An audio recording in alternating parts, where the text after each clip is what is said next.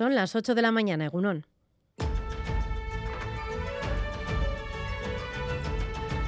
Crónica de Euskadi con Irache Martínez.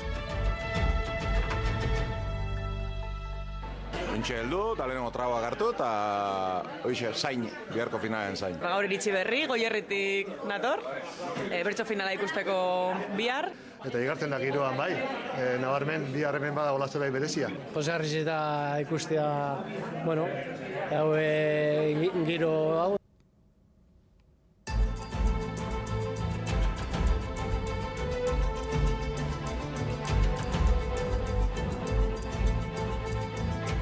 Es el ambiente que se vivía anoche en la parte vieja de Iruña, en lo viejo, entre las y los aficionados a los berchos que hoy acudirán al Navarra Arena a ver la final del campeonato absoluto de Bercholaris. Es una final llena de novedades en lo que respecta al lugar, la participación de mujeres y la participación por primera vez de varios Bercholaris que se estrenan en esta final.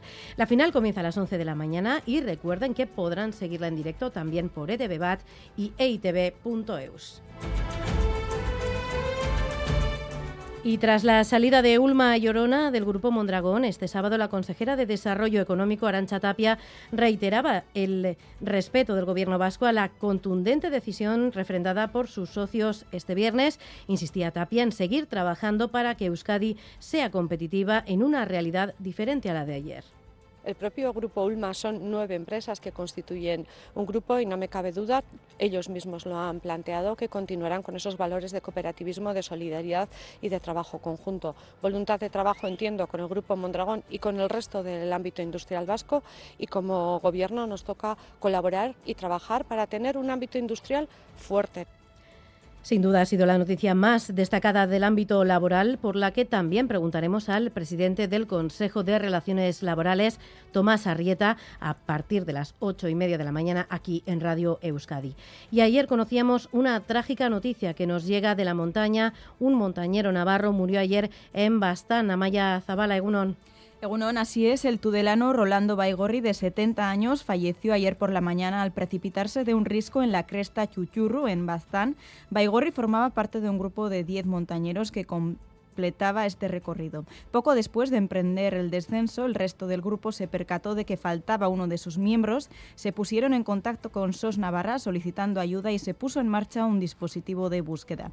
Al sobrevolar la zona, los helicópteros detectaron la presencia de un cuerpo enriscado en unas peñas en el lado francés de la Muga, por lo que fue finalmente el grupo de rescate francés el que rescató el cuerpo.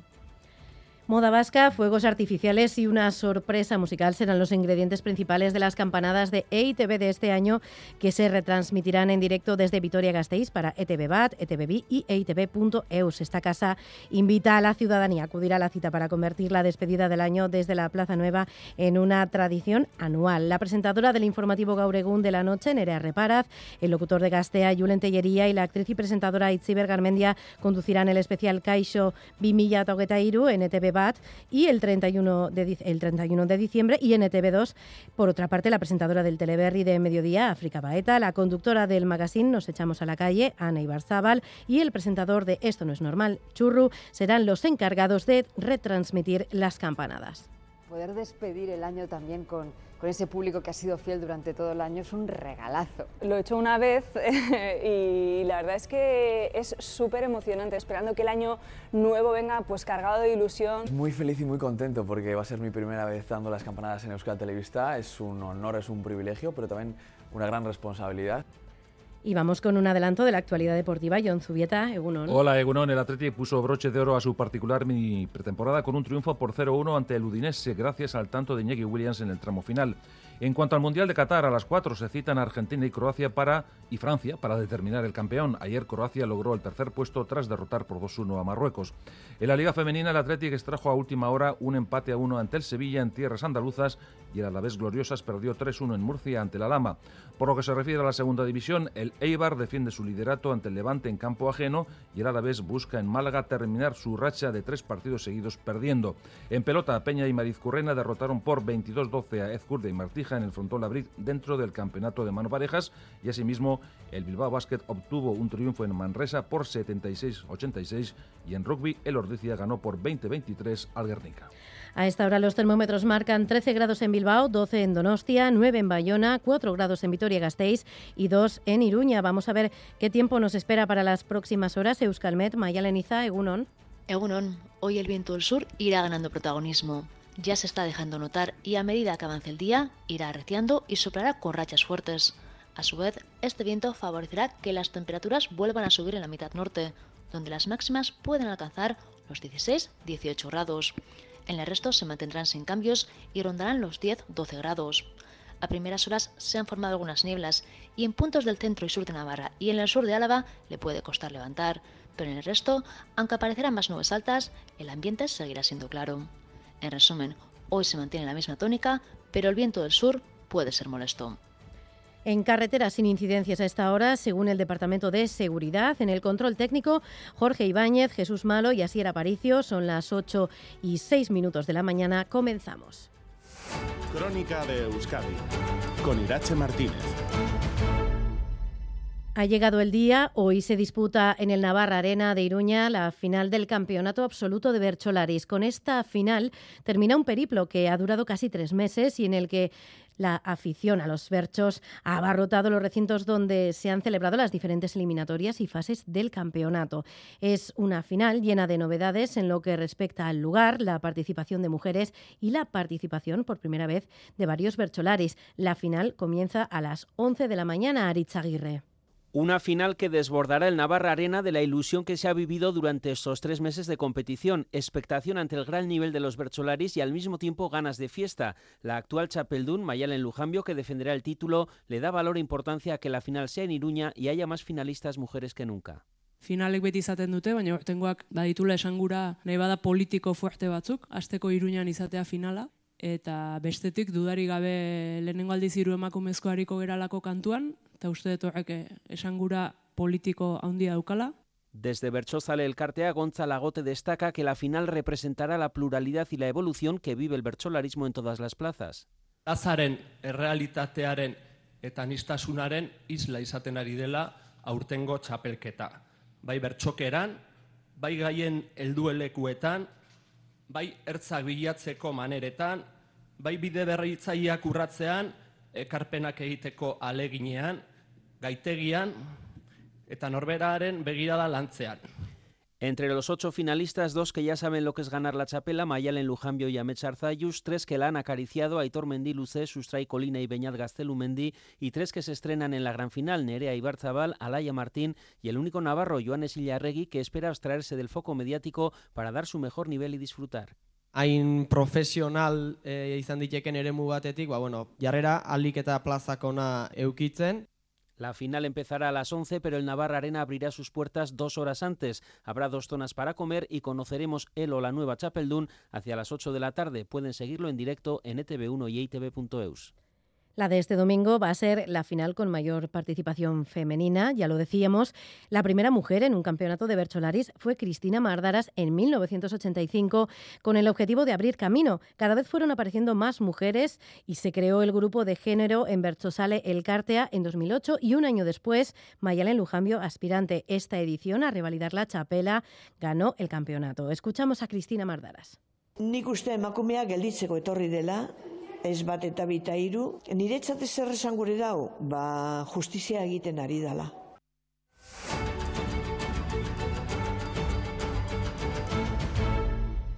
Tras la salida de Ulma y Orona del Grupo Mondragón este sábado, la consejera de Desarrollo Económico, Arancha Tapia, en un acto en Oñati, reiteraba el respeto del Gobierno vasco a la contundente decisión refrendada por sus socios este mismo viernes. Insistía Tapia en seguir trabajando para que Euskadi sea competitiva en una realidad diferente a la de ayer.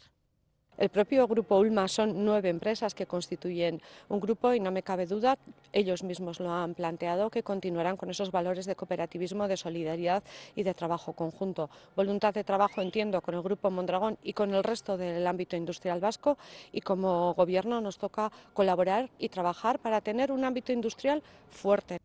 Un asunto que también abordamos con los grupos parlamentarios en el Parlamento Las Ondas de Radio Euskadi, Lier Puente. Todos los partidos respetan la decisión adoptada por los socios de Ulma y Orona y esperan que el espíritu cooperativo continúe. Leisuria Rizabalaga, PNV, Iker Casanova, EH Bildu. El cooperativismo vasco está fuerte. Tenemos la confianza de que el espíritu cooperativo de esa responsabilidad y solidaridad siga permanente a lo largo de los próximos años. Un cooperativo que no tiene parangón en el mundo, modelo de empresa, modelo económico, social, eh, que genera la riqueza de forma repartida.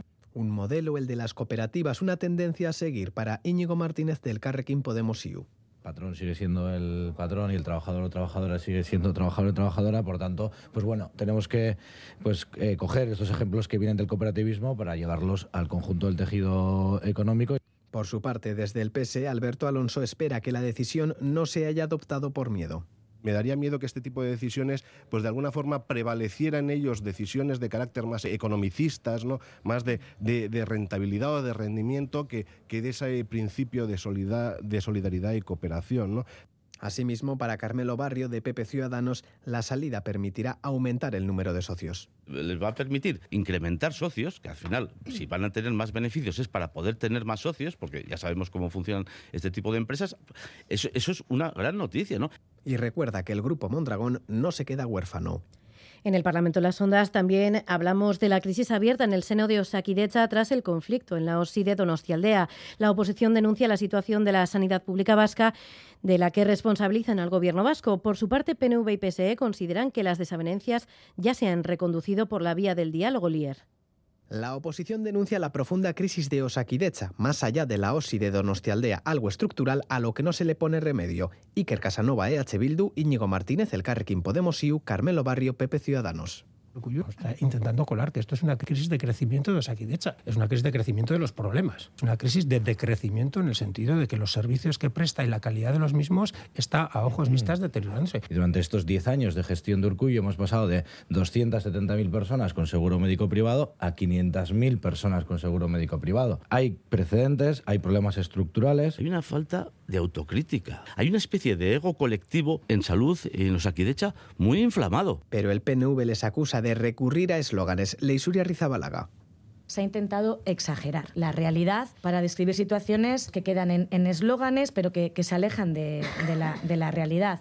En este caso ha habido discrepancias internas y problemas de relación en la, en la organización, pero se está trabajando para superar ese escollo. Su socio de gobierno, el PSE, agradece que se haya solucionado el problema por la vía del diálogo. Alberto Alonso el gobierno dice que, va a abrir una vía de, diálogo que es de alguna forma lo que, lo que le veníamos pidiendo a los socialistas desde hace tiempo, tanto en público como, como en privado. No entendemos otra forma de hacer las cosas.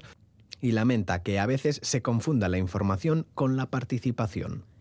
Cientos de personas se concentraron ayer en Tolosa para denunciar deficiencias en la atención sanitaria de Osakidecha, convocadas por el colectivo Topa, Tolosa Aldea Osasun Público Arenalde, exigen que se adelanten los plazos de la construcción del hospital de la comarca de Tolosa Aldea, un proyecto del que han recibido escasa información y que temen que no disponga de planta de hospitalización quirúrgica. Javier Arana, portavoz de Topa. Parece que no tienen intención de reconducir esta situación. Lo que fue la joya de la corona del gobierno vasco ha quedado reducido a un decorado de cartón piedra con muchos problemas comarcales. Vidasoa, Basurto, Santiago, Oncológico y la guinda final, el cese y dimisión de prácticamente toda la dirección de la OSI Aldea.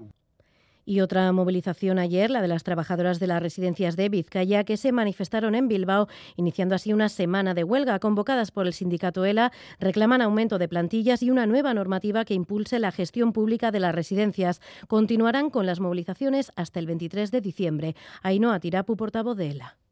Tras 14 días de huelga, eh, seguimos en la misma situación. La patronal ni siquiera se ha sentado a hablar, no escucha nos vemos obligadas a volver a salir a la calle, seguiremos peleando por lo que creemos que es justo, hay muchas cosas que, negociar y, las condiciones no pueden seguir eh, congeladas más tiempo.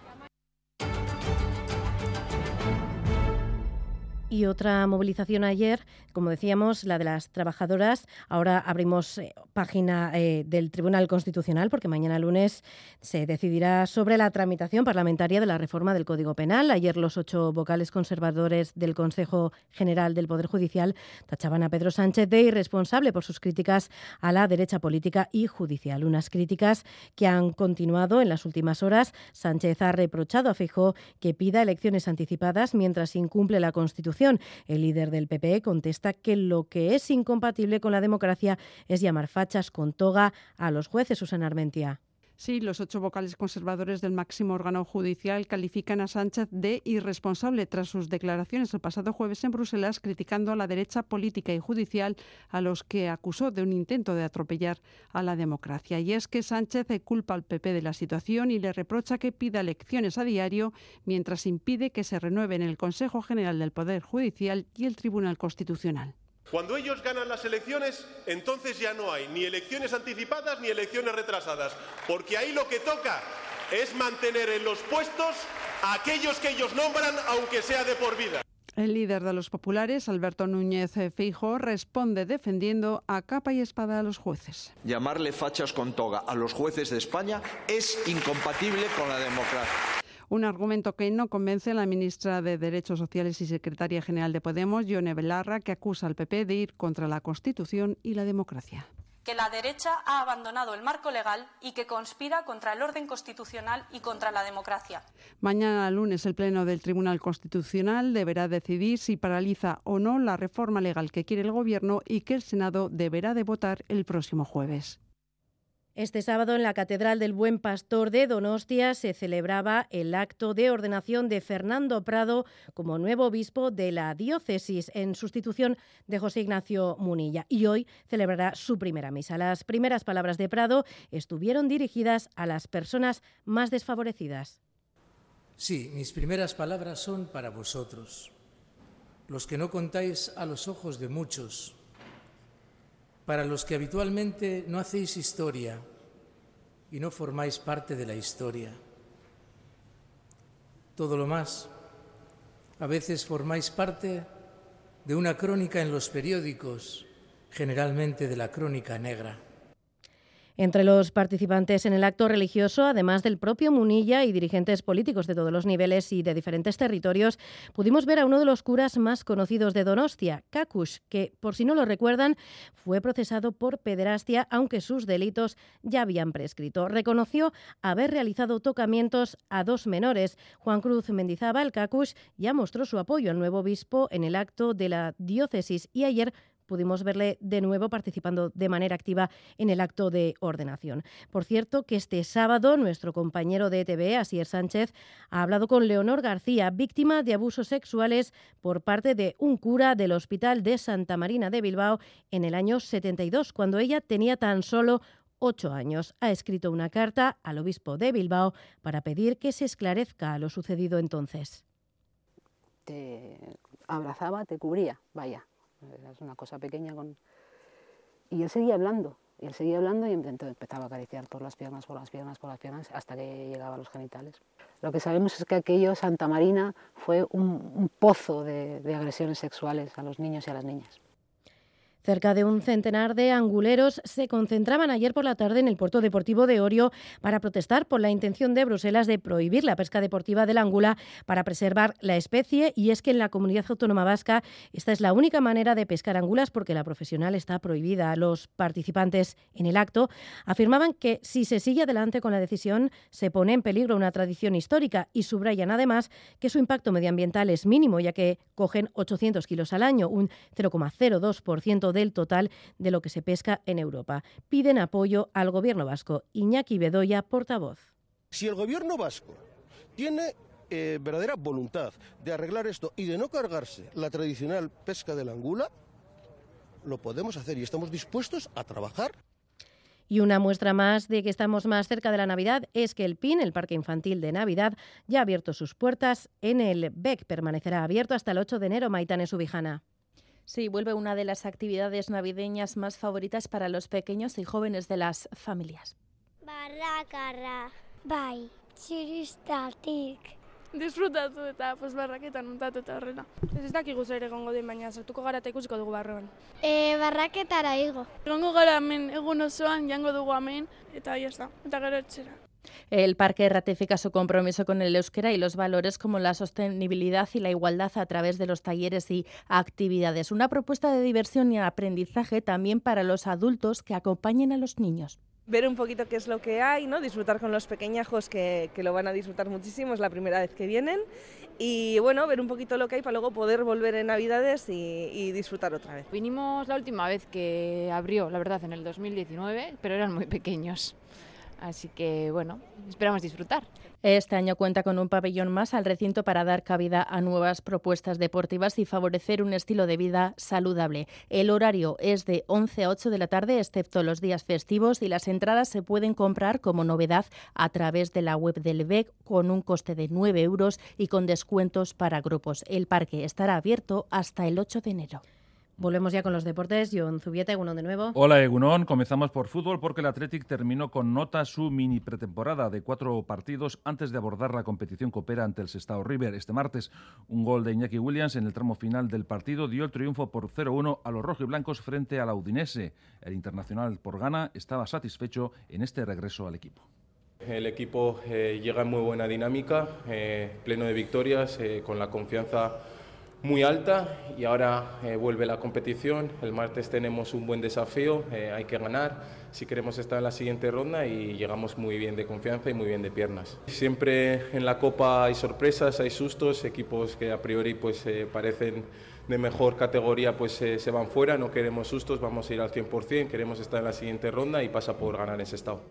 En el Mundial de Qatar, hoy se disputa la gran final entre Argentina y Francia. Leonel Scaloni recuerda el viejo dicho de que las finales son para ganarlas.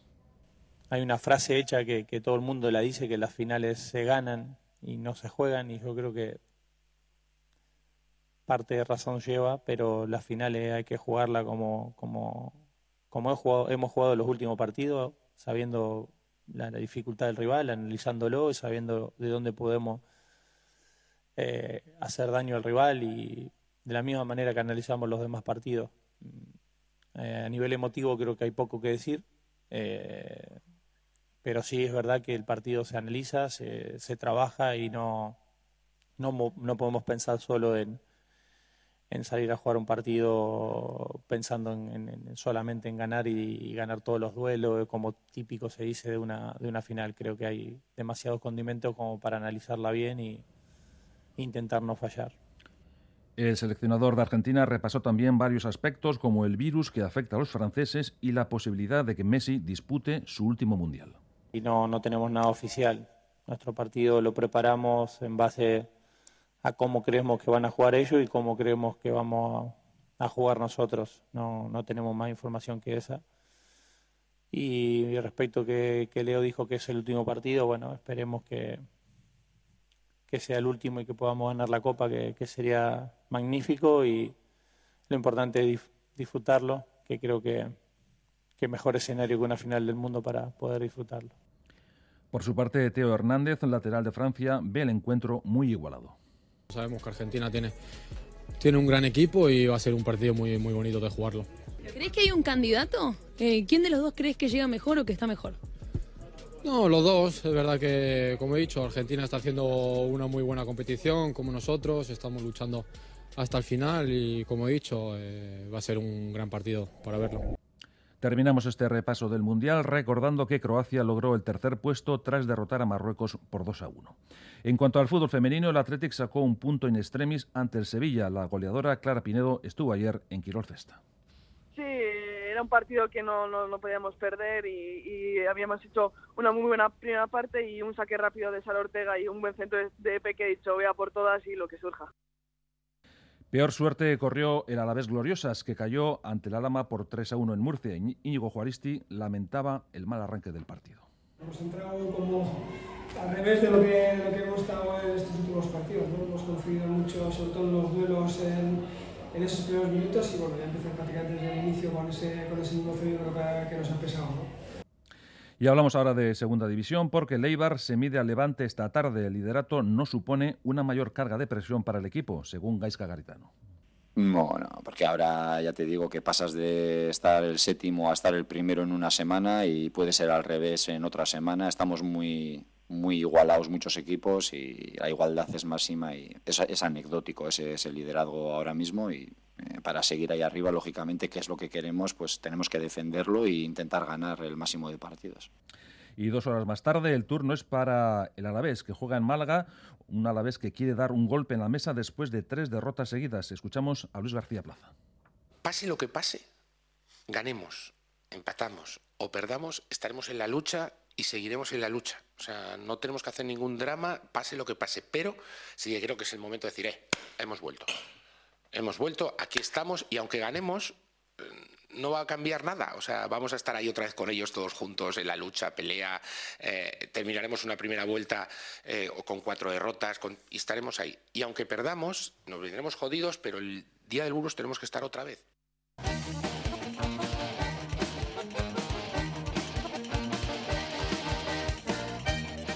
Hablamos de pelota porque Peña y Mariz Currena demostraron que son una de las parejas a batir. Derrotaron con contundencia a Ezcurdia y Martija por 22-12 en el Labrit. Miquel Bilbao, Egunon.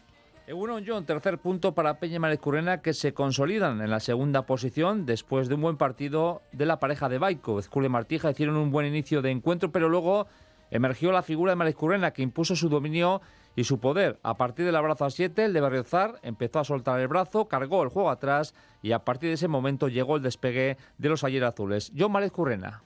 Bueno, yo creo que al principio sí que Joseba ha intentado meternos en su juego ahí adelante. Jonander ha cometido algún error de. Ha pecado igual de, de meterse demasiado ahí adelante. A partir del 7 sí que ha elegido súper bien las pelotas, ha acabado muchísimos tantos y bueno, me ha dejado muchísima pelota también y así exhibirse también es más fácil. Marezcu dominó y ese dominio lo aprovechó Peña para finalizar nueve tantos a partir del último empate del partido, a partir de ese abrazo a siete. Desde ese empate, el parcial fue de 15 a 5 para la pareja de Baico. Tercera derrota consecutiva, eso sí, para el binomio de Aspe, campeón en 2020, pero por lo menos se empiezan a ver brotes verdes. Julen Martija. Pero bueno, siempre hay que mirar todo con algo positivo. Yo creo que, sobre todo el inicio, yo creo que ha sido muy, muy bueno Teníamos una pareja muy fuerte de enfrente y yo creo que hemos empezado el mejor partido de los que llevamos de campeonato. Y es verdad que luego nos han pasado por encima luego, pero no, lo que digo, al principio las sensaciones eran buenas, tenemos que quedarnos con eso y poco a poco ir cogiendo confianza y a por el siguiente partido. Peña y se consolidan en la segunda plaza, una victoria del Oro de Zabaleta, que son líderes, séptima plaza para Ezcurdia y Martija con un solo punto. Eso sí, también en el torneo de promoción, partido disputado en el Labret, Alberdi Tueta 17, Zabala Gascue 22. Y en cuanto al rugby, ayer tuvimos derby entre Guernica y Ordizia. Se impusieron los guipuzcoanos en un apretado encuentro. Nos informa Sir Carega, Asier, Egunon. Egunon y Pordicia se lo tuvo que currar para ganar el derby porque el Guernica estuvo mejor en la primera parte y se marchó al descanso con una ventaja de 13-3. Remontaron los del Goyerri en la segunda mitad, pero los basurdes no se rindieron y lograron una jugada completa, ensayo y transformación para colocar el empate a 20 en el luminoso. Tuvo que ser un golpe de castigo convertido por Lander Mújica el que decantara el choque en los últimos minutos. El preparador de Ordicia, el argentino Federico Gallo, nos relata las claves de la remontada de los suyos en la segunda parte creíamos que si nosotros podíamos eh, ganar dos o tres fases seguidas y llevando el balón a la punta eh, íbamos a empezar a generar el desequilibrio y así fue lo, que pasó en, una de las primeras jugadas del segundo tiempo, ya mostramos eh, eso y, y también eh, creo que corregimos bastante bien la melee, que fue importante y es importante en partidos con hierba natural y más con, el campo pesado como el de hoy. El Guernica sigue sin sumar punto alguno, siete derrotas en otros tantos partidos, pero Federico Gallo vio bien a los de la Villa Foral. Muy bien, y creo que los resultados que ha tenido no son consecuentes con, lo, con el juego que ha mostrado. Creo que está marcando una diferencia muy grande en, en su campo, pero cuando tiene que ir de visita quizás es donde más tiene que mejorar. Me imagino que seguramente los entrenadores eso lo saben, pero ajustando un par de cosas creo que podría mejorar un montón. Al final, Guernica 20, Ordicia 23, cuarta victoria de la temporada para los guipuzcoanos que terminan el año sextos con 19 puntos. Y en baloncesto, el Bilbao Basket se impuso por 76-86 en la cancha del Manresa. Escuchamos a Llama Ponsarrau. Yo creo que nuestro éxito ha estado en, darles pocas, pocas situaciones de contraataque, permitirles pocas situaciones de contraataque. De, hasta ahora habíamos sido un equipo, creo, bastante sólido en defensa, pero en defensa estática y, algunos de los equipos que nos han corrido pues no habían hecho, hecho daño. El equipo ha hecho un paso adelante, hemos estado sólidos en esto y desde esta solidez hemos ido encontrando pues nuestro baloncesto, nuestro equilibrio y al final cuando el partido se ha apretado hemos encontrado la generación de, Adam que, que, allí pues ha, ha sido el punto de inflexión, de inflexión yo diría que definitivo. Y más baloncesto porque el IDK juega esta mañana ante el Girona y el Lointe Guernica frente al Zaragoza. Y un apunte también de Lucas Eguíbar, que fue cuarto en la segunda prueba del Mundial de Snowboard celebrada en Cervinia, con caída incluida. Hasta aquí el tiempo del deporte. Recuerden que a las dos y media más información del deporte en nuestro Quirol al día.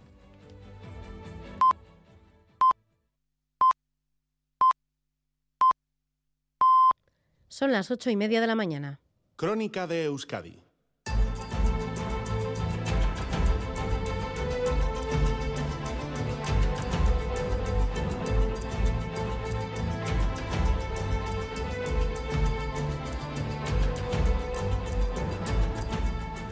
A esta hora los termómetros marcan 13 grados en Bilbao, 12 en Donostia, 9 en Bayona, 4 grados en Gasteiz y 2 en Iruña. Vamos a ver qué tiempo nos espera para las próximas horas. Euskalmet, Maya Leniza, Egunon. Hola, Egunon. Acabamos de mirar por las cristaleras de la sede de ITV aquí en Bilbao y hace un amanecer precioso. A ver si quienes eh, están libres pueden ir a, a disfrutarlo porque la verdad es que es un espectáculo. ¿Qué tiempo nos espera para este domingo? Bueno, pues hoy el viento del sur irá ganando protagonismo, ya se está dejando notar, a medida que avance el día irá arreciando, superará con rachas fuertes, pero a su vez este viento del sur también favorecerá que suban las temperaturas en la mitad norte, aquí las máximas pueden alcanzar los 16-19 grados, en el resto se mantendrán sin cambios y rondarán los 10-12 grados, a primeras horas además se han formado algunas nieblas en puntos del centro del sur y el sur de Navarra y también el sur de Álava. Le puede costar un poquito levantar, pero el resto, como comentabas, veremos algunas nubes altas, pero el ambiente seguirá siendo muy claro, así que hoy se mantiene la misma tónica, pero el viento del sur puede ser molesto. Es que ricasco, Mayalena, disfrutar del día cuando acabes. Quiero arte.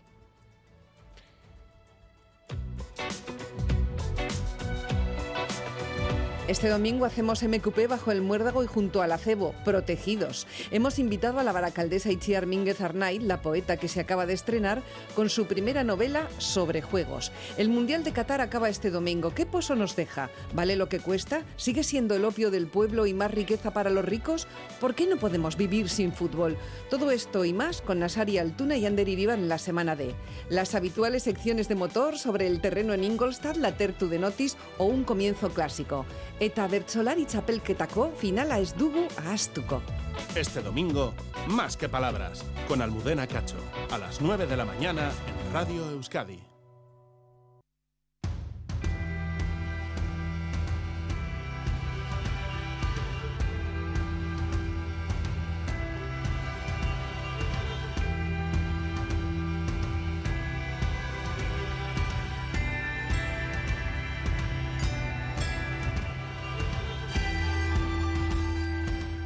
Hoy en Crónica de Euskadi fin de semana está con nosotros Tomás Arrieta, presidente del Consejo de Relaciones Laborales. Señor Arrieta, Egunon. Egunon. La actualidad más inmediata nos hace mirar a MCC, dos de los socios con más fuerza de la Corporación Mondragón, Ulma y Orona, han decidido abandonar el grupo. ¿Qué lectura hace usted de esta salida? Pues hombre, yo no tengo una lectura específica sobre eso, ¿no? No es un tema que entre dentro de mis competencias y además pues eh, no quiero, digamos, que mis palabras se puedan interpretar como una injerencia en un proceso que han decidido las empresas afectadas y el grupo empresarial del que forman parte, ¿no? De manera que las empresas tienen sus estrategias, eh, toman sus decisiones y sobre todo tienen sus procedimientos para articularlas. Mi opinión como presidente del Consejo de Relaciones Laborales respecto de ese proceso pues no es ninguna, ¿no? ninguna específica. Eh, en todo caso, el movimiento cooperativista vasco eh, cree que corre el riesgo de diluirse. Eh, este tipo de modelo es una buena apuesta a día de hoy en Euskadi. Bueno, yo creo que el movimiento cooperativista es suficientemente fuerte y suficientemente sólido como para que no, en fin, esto con ser evidentemente un revés, ¿no? Dentro de dentro del propio grupo y dentro de la conformación de lo que es el cooperativismo hoy en Euskadi, pero yo no creo que corra ningún riesgo, ¿no? Ya le digo que no soy eh, ningún especialista en este en este tema, ¿no? Ni hago un seguimiento eh, un seguimiento eh, específico del mismo, ¿no? Me pregunta por el modelo. Bueno, pues creo que el cooperativismo, en fin, no tengo, no, creo que añada nada si digo que la opinión general que yo comparto es que el cooperativismo representa una pieza esencial ¿no? de, la, de nuestro tejido económico y un modelo eh, económico vinculado a principios de economía social que bueno que es y ha sido y sigue siendo y seguirá siendo me parece una seña de identidad propia de Euskadi que tiene evidentemente eh, muchos eh, valores. El otoño arrancaba con la firma del acuerdo del metal en Álava, con una mayoría sindical formada por UGT, Comisiones Obreras y LAB. Esta firma parecía abrir el camino para llegar a un acuerdo del convenio sectorial en Vizcaya, pero no ha sido así. La última reunión fue el miércoles y se cerró sin acuerdo y con la amenaza de una huelga indefinida en empresas tan importantes como Sidenor o Tubos Reunidos. El miércoles hay un nuevo encuentro. Em, ¿Es usted optimista para que haya un acercamiento de posturas? Bueno, lo soy, lo soy porque creo que hay que ser optimista en este, en este tipo de, procesos. ¿no? Bueno, como usted comprenderá, eh, las negociaciones del convenio del, metal de Vizcaya se están desarrollando materialmente, físicamente en el Consejo de Relaciones Laborales. Nosotros actuamos como meros eh, secretarios de actas, pero bueno, eh, como le digo, las partes negocian en nuestros locales. Yo no puedo de ninguna manera pues desvelar eh, pues ningún aspecto propio de esa, de esa negociación, pero sí soy optimista, ¿no? No, se trata solo de, voluntarismo, yo creo que necesitamos eh, llegar a acuerdos, necesitamos llegar a acuerdos en materia de negociación colectiva con carácter general, eh, cuanto más en, sectores estratégicos como es el metal de Vizcaya. Así que confío que las partes que efectivamente se han citado para volver a reunirse el próximo miércoles bueno, pues eh, desbloqueen los últimos aspectos que están impidiendo la firma del, acuerdo. Esa es mi, opinión y sobre todo mi, deseo y la constatación de que, de que como le digo, eh, normalizar un sector, dar certeza, seguridad a tantos eh, trabajadores y trabajadoras y certeza a tantas empresas, pues sería algo muy positivo desde el punto de vista de la estabilidad de Euskadi. ¿Y qué es lo que está dificultando en este caso el, acuerdo? Bueno, como le digo, eh, concretamente respecto de ese proceso, eh, pues yo no puedo hacer una valoración por, razones obvias y por razones de prudencia. ¿no? Eh, en términos generales, digamos que la negociación colectiva en este año, en el año 2022, se ha encontrado con, un, con el escollo evidente de un proceso de inflación bueno, desconocido en bastantes décadas que representa una dificultad objetiva a la hora a la hora de llegar de llegar a acuerdos no eso es eh, absolutamente absolutamente obvio no probablemente no es el único factor eh, hay otros eh, algunos digamos que sumarían es decir que, tendrían un efecto más positivo y otros más negativos entre los positivos bueno tenemos un escenario económico en el que eh, yo creo que prácticamente todos los agentes y todas las instituciones eh, descartan a corto y a medio plazo la recesión, de manera que vamos a seguir creciendo. Bueno, las previsiones oscilan, en el caso de Euskadi, en el entorno del 2% para el 2023, es decir, un escenario que mm, tiene que tirar y seguir tirando del empleo y que es, desde el punto de vista eh, del contexto económico pues no es, no es eh, malo. ¿eh? Es verdad que no es tan bueno como habíamos previsto hace un par de años o un año y medio, antes, sobre todo antes de la invasión de Ucrania y esta, y esta aceleración de los precios de la energía sobre todo. Digo que mm, en ese sentido el contexto es positivo, pero también es verdad que hay una enorme, enorme incertidumbre. ¿no? es difícil decir cómo van a evolucionar las cosas eh, a corto y a, medio plazo. Ese factor o esos factores unidos, como le decía, al tema de una inflación desbocada, pues efectivamente hacen difícil que se llegue a acuerdos en materia de negociación colectiva, pero, eh, en fin, me gustaría remarcar esto, ¿no? que creo que estamos o seguimos estando afortunada o desafortunadamente condenados a entendernos. Eh, si la negociación colectiva no avanza y los salarios eh, no suben, lo que ocurre es que el consumo tampoco se activa, no hay dinero para gastar y eso entiendo que tampoco es bueno para la recuperación económica. Sí, sí, sin duda, sin duda. ¿no? Yo eh, creo que el escenario es muy complejo, pero efectivamente es verdad. tenemos la inflación, pues digamos que nos coloca ante, ante un escenario de difícil gestión. ¿no? Por una parte, la inflación, lo dicen todos los economistas y no es difícil de entender, es un proceso que se retroalimenta, ¿no? De manera que, bueno, pues que los incrementos de precios en términos generales, también los incrementos de precios de los productos, los incrementos de salarios, etcétera, bueno, pues repercuten en la propia economía y van generando eso que los economistas llaman una inflación de, segundo grado o de segunda vuelta, ¿no? De manera que hay que intentar contener ese, ese proceso que es negativo para todos, porque una economía con inflación pues es una economía poco estable, poco propicia para tomar decisiones en términos de ahorro, de inversión, incluso de consumo, como, como, como decía usted. ¿no?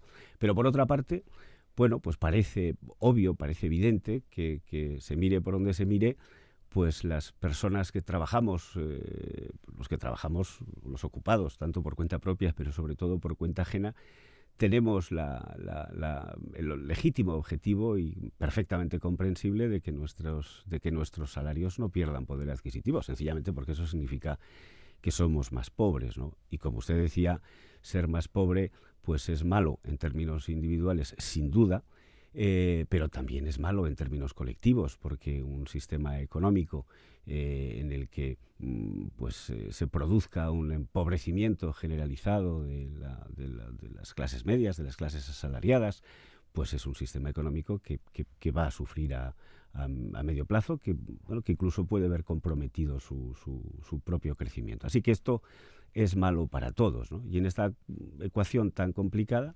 eh, debemos de tratar de controlar la inflación, pero tenemos de alguna manera que asegurar que bueno pues que por lo menos mantenemos el poder de compra de nuestras retribuciones y de nuestros de nuestras rentas salariales pues hay que echarle imaginación hay que echarle mucho trabajo hay que echarle horas y hay que dibujar escenarios quizá los que estábamos menos acostumbrados no probablemente repartir la inflación en varios ejercicios, imaginar fórmulas flexibles de recuperación del poder adquisitivo a la finalización del periodo. lo que quiero decir es que a lo mejor no hay que incrementar los salarios eh, para el año de hoy, eh, o para, perdón, para este año, para el año que viene, eh, exactamente en el incremento interanual de la inflación. Hay que dibujar un salario, un espacio temporal más amplio, pero mm, para repartir eso, como le decía, en varios años, pero también garantizar que a la finalización de ese periodo, bueno, pues recuperamos de alguna manera nuestro, nuestro poder adquisitivo. Es decir, no es un tema fácil, no es un escenario sencillo, eh, pero, pero bueno, no, ese es el, eh, esos son eh, los mimbres con los que hay que seguir trabajando, ¿no? Y bueno, eso, no, no, desgraciadamente, eso no se puede elegir. Lo que hay que hacer es adaptarse y adecuarse a la realidad tal cual es, ¿no? Y tal cual, tal cual se presenta. Ha hablado de diferentes eh, fórmulas, de fórmulas eh, flexibles. Em, ¿El porcentaje de subidas salariales eh, es suficiente para mejorar el poder adquisitivo de los trabajadores o aún así se quedaría corto para afrontar esta próxima subida, entendemos que habrá del IPC? Bueno, sí, no, no sé si es, digamos, fácil de explicar esto, ¿no? Eh, si usted, eh, digamos, que llega a un acuerdo, a un pacto a través de un convenio colectivo que se extiende durante cuatro años, pues eh, puede pasar que el primer año el incremento salarial se sitúe por debajo de la inflación correspondiente a ese año. Lo que hay que hacer es tratar de fijar incrementos salariales en un escenario cuya evolución desconocemos, eh, para los años eh, siguientes eh, que pues se pueden pueden acabar situándose por encima del incremento del incremento de la, de la inflación en el 2023 o en el 2024 si realmente conseguimos controlar ese, ese proceso. Lo que quiero decir es que hoy por hoy es evidente, quiero decir hoy en el 2022, es evidente que la inflación está por encima de los incrementos salariales medios. Los incrementos salariales medios eh, vía negociación colectiva hoy en, Euskadi, ¿no? computando, estoy hablando de medias, claro, eh, computando todos los eh, convenios colectivos, los que se negocian aquí, los que se negocian en el Estado, etcétera, pues se sitúa en torno al 4%. Hay una diferencia entre los convenios que negociamos en Euskadi, donde los que el incremento es algo más alto, se acerca al 5, los eh, que respecto de los convenios que se negocian en, el Estado, pero que se aplican aquí, que sería o estarían en el entorno del 3, 3,2. Eh, eh, bueno, pero en cualquier caso, el, resultado es, es, evidente. Ese incremento medio está por debajo de una inflación que se está moderando, pero que todavía, todavía bueno, está en, en, el 6,8, creo recordar el último, el último dato ¿no? de inflación interanual.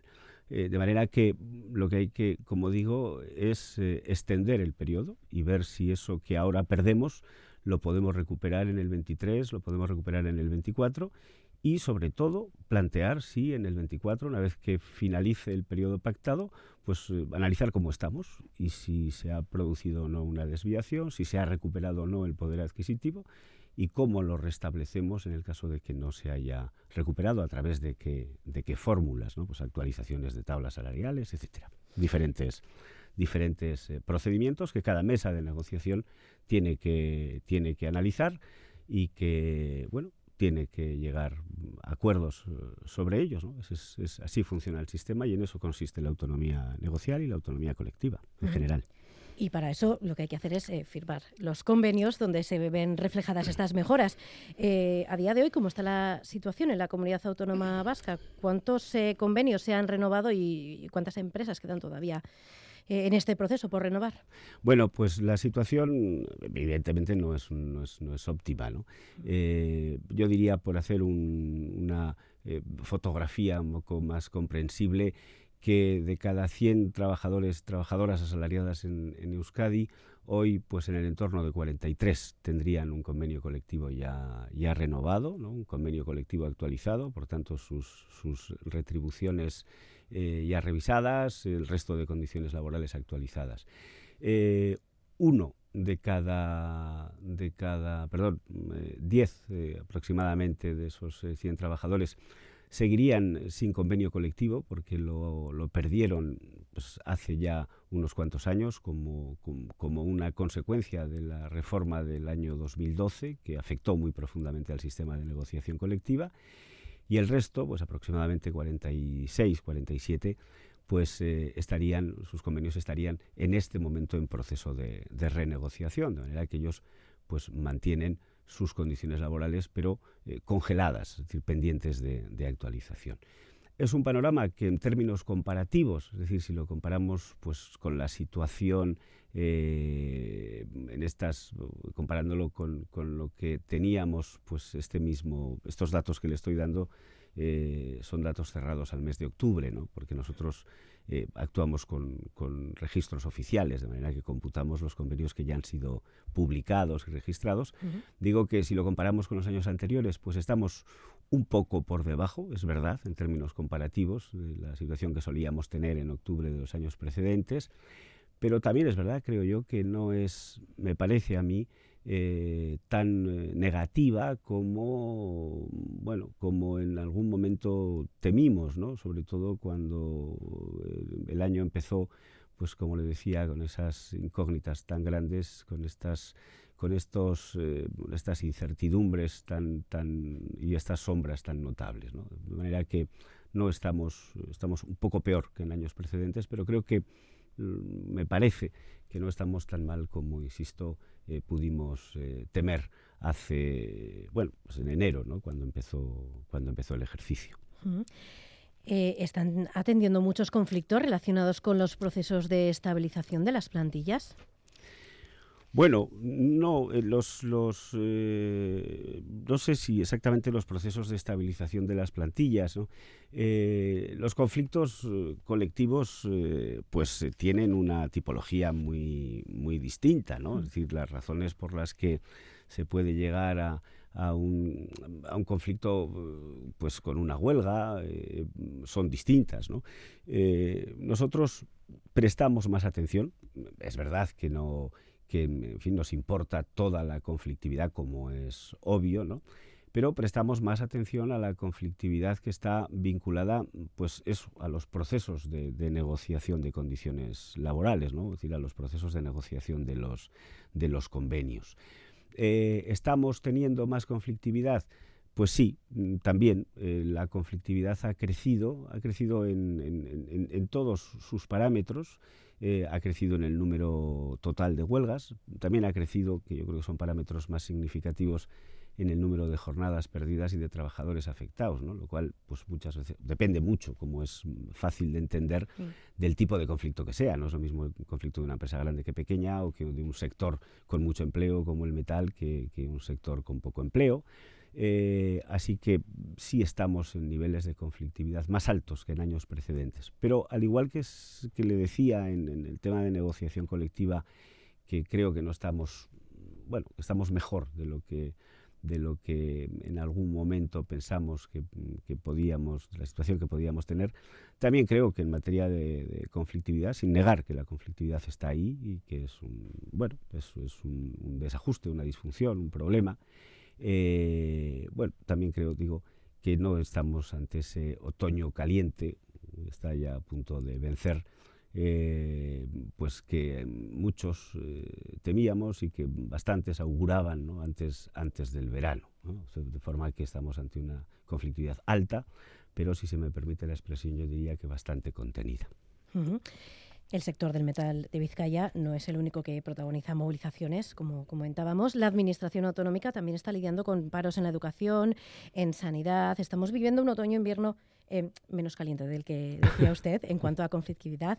Eh, pero, mm, ¿por qué en estos sectores, en educación y en, y en sanidad, eh, existe tanta conflictividad? ¿Es por el número de trabajadores y trabajadoras que, están en, tanto en educación como en Osakidecha? O, ¿O, es por otras causas? O no sé si se pueden comparar tampoco. No, bueno, yo creo que son, no son fácilmente comparables, ¿no? Como le decía...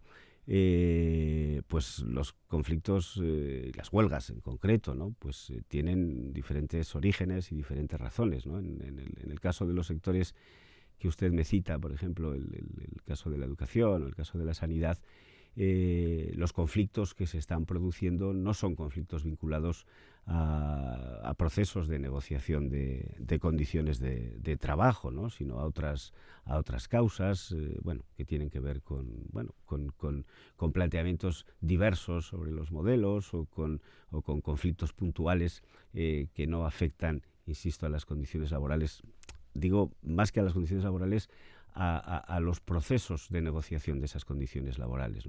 De manera que yo creo que no es mm, posible, eh, no, creo que sea procedente eh, meter todo en el, en el, mismo saco y analizarlo y diagnosticarlo todo de la, de la, misma manera. Creo que son conflictos distintos, con orígenes diferentes y, y por tanto que requieren análisis también distintos y también diferentes.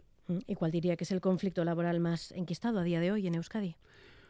Bueno, yo diría que en términos de afectación eh, de trabajadores y de trabajadoras y de su incidencia sobre la, bueno, sobre, sobre eh, el sistema, digamos, productivo, pues me parece claro que hoy el conflicto que tiene mayor incidencia es, eh, pues, con toda probabilidad, el conflicto del, convenio del metal de, de Vizcaya, ¿no? En todo caso, usted tiene buenas perspectivas para, por lo menos... Bueno, eh, no sé si mm, perspectivas, está bien, no sé si el término exacto es perspectivas. Yo tengo esperanzas, insisto, de que eso, de que eso se, se solucione, ¿no? Como, como le decía, pues eh, eh, nuestro sistema laboral se basa, y esa es su grandeza, pero también esa es, o representa su gran limitación, se basa en la autonomía. La autonomía quiere decir que son las propias partes las que negocian las eh, condiciones en que se trabaja. Eh, es decir, estas, estas condiciones no se imponen desde fuera, como, como ocurre con el resto de los, de los fin, el resto de la realidad eh, social o socioeconómica en términos generales, sino que se pactan por los propios protagonistas. Eso está muy bien, yo creo que ese es un sistema que hay que preservar, que hay que defender, es un sistema, es una seña de identidad de un modelo democrático de relaciones laborales, pero obviamente pues eh, tiene sus, eh, dificultades porque a veces en contextos complicados pues las partes no acaban de, de ponerse de ponerse de acuerdo, ¿no? Pero finalmente pues eh, necesitan unas y otros pues que ese acuerdo se firme porque todos eh, necesitamos eh, estabilidad, eh, certeza, en fin, todos necesitamos un contexto que permita seguir produciendo, seguir trabajando, seguir creciendo, seguir creando riqueza y repartiéndola de manera, de manera razonable y justa. Usted es presidente del Consejo de Relaciones Laborales desde 2008. Eh, tiene ya superado su tiempo de mandato frente, eh, al frente de este órgano de concertación entre empresas y sindicatos. Eh, ¿Piensa ya en un relevo o aún queda Tomás Arrieta para largo? No, no, no, no, no sé. Desde luego yo, como dice, llevo ya pues mucho tiempo, iba a decir, bueno, en todo caso, un periodo largo al frente del Consejo de Relaciones Laborales, ya son 15 años. Además, yo eh, me incorporé al Consejo de Relaciones Laborales en su momento como secretario general y desde ahí accedí a la presidencia, de manera que llevo en el organismo pues otros cinco años adicionales. Eh, y bueno, y ya por razones obvias, razones de, de, edad y como el resto de las personas trabajadoras, pues espero que en, en, en un tiempo no lejano, sino más bien lo contrario, pues pueda pueda bueno pues pasar a otro a otro estatus ¿eh? y dejar y dejar la actividad profesional y, pasar a ser uno más de los eh, jubilados o jubiladas que tenemos en este país En todo caso, en 2023 puede ser ese año o todavía no. bueno, según el calendario, 2023 eh, sería un año que se aproxima bastante a ese, sí, a ese escenario, sí. Digo, las fechas.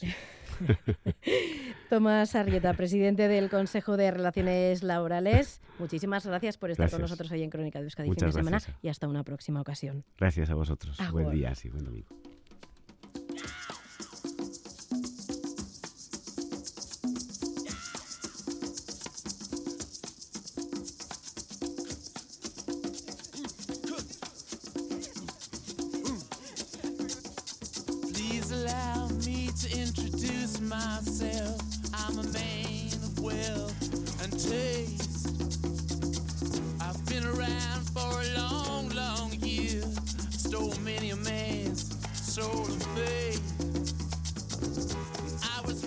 Este domingo celebra 79 años el guitarrista, cantante y compositor de los Rolling Stones, Kate Richards. El británico ha estado en la banda de forma ininterrumpida desde 1962, al igual que Mick Jagger.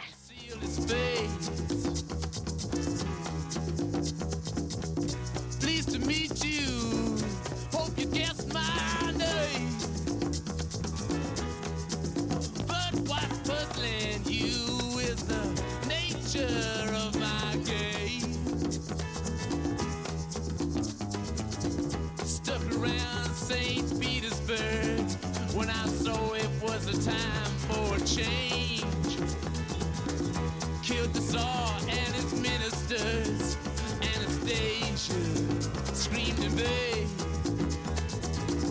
rode a tank, held a generous rank when the blitzkrieg raged.